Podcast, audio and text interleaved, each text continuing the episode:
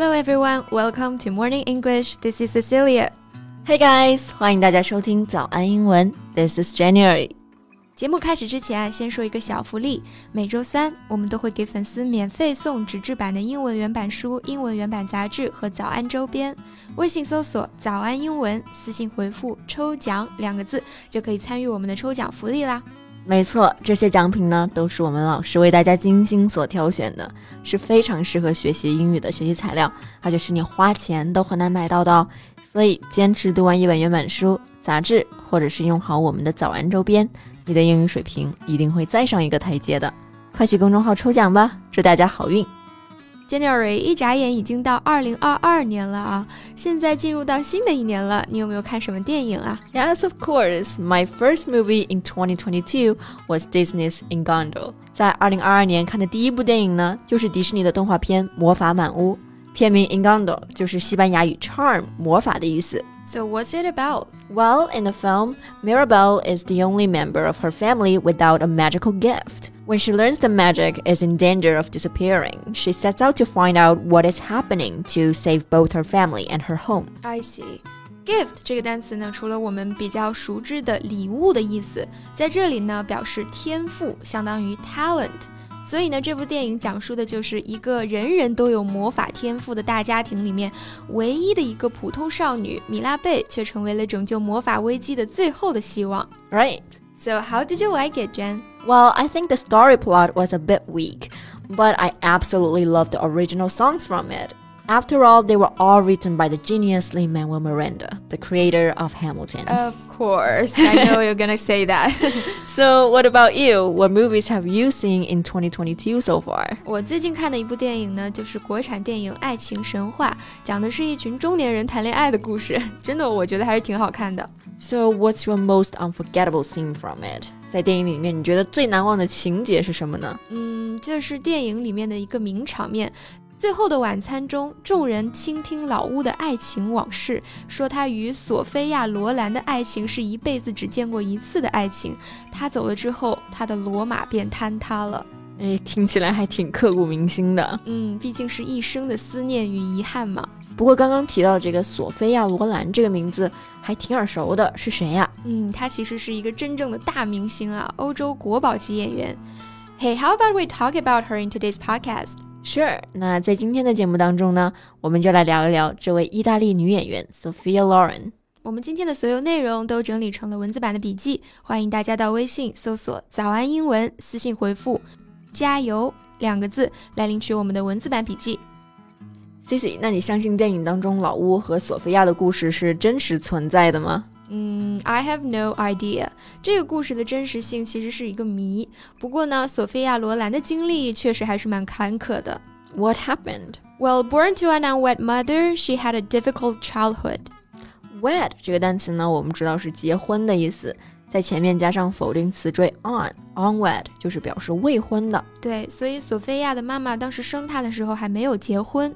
So she was an illegitimate child. 嗯，legitimate 是正当的、合法的意思。那前面加上否定词缀 illegitimate 就表示不法的意思了。那 illegitimate child 也就表示是私生子，a child born outside marriage。索菲亚·罗兰出身为私生女，在当时的那个年代的意大利，因为未婚生子是天主教会最严重的罪孽，所以遭到人们的唾弃和侮辱。 Yeah, and she was subject to extreme poverty for the first fifteen years of her life. 嗯，poverty 就是贫困的意思。当时他们家里是极度贫困，extreme poverty，所以童年时期的索菲亚·罗兰过得十分的凄惨。但是在她十五岁的时候呢，命运发生了转机。Yeah, her fortune changed at the age of 15 when she was spotted by a producer in a beauty pageant.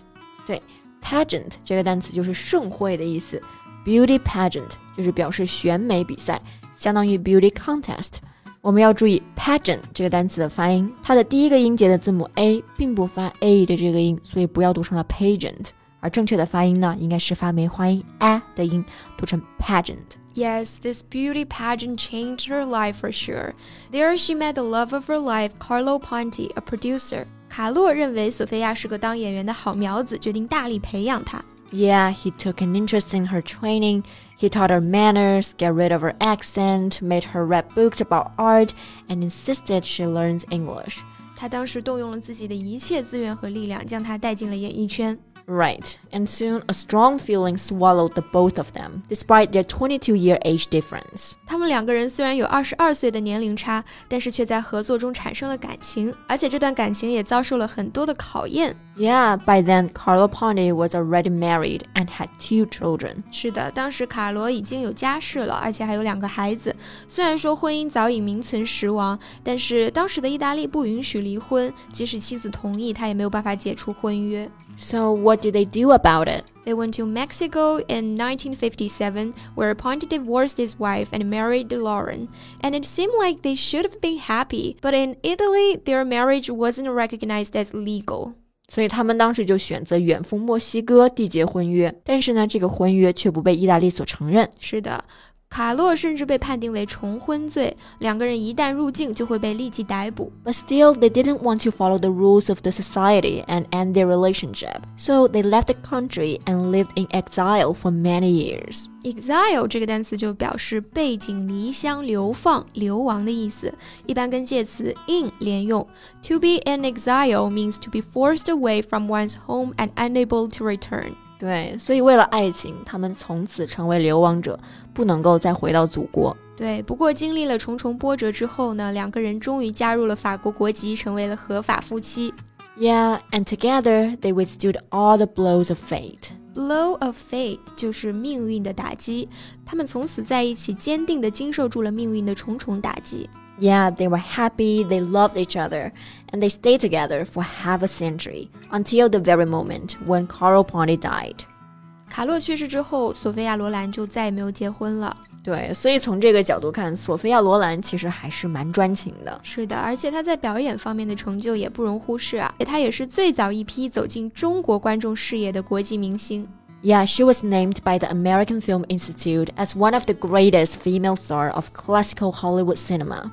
她在一九九九年的时候呢，被美国电影学会评为百年来最伟大的女演员之一。是的，从家境贫寒到全世界最具影响力的女演员，她的故事依旧激励着无数的追梦人。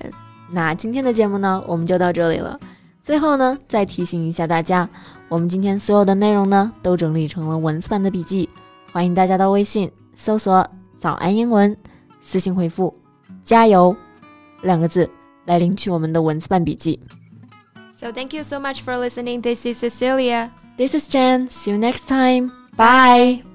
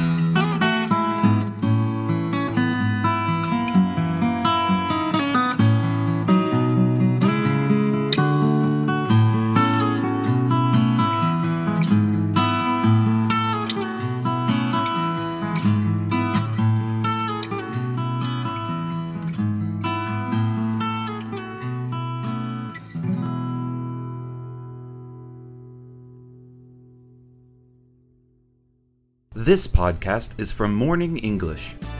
学口语就来早安英文。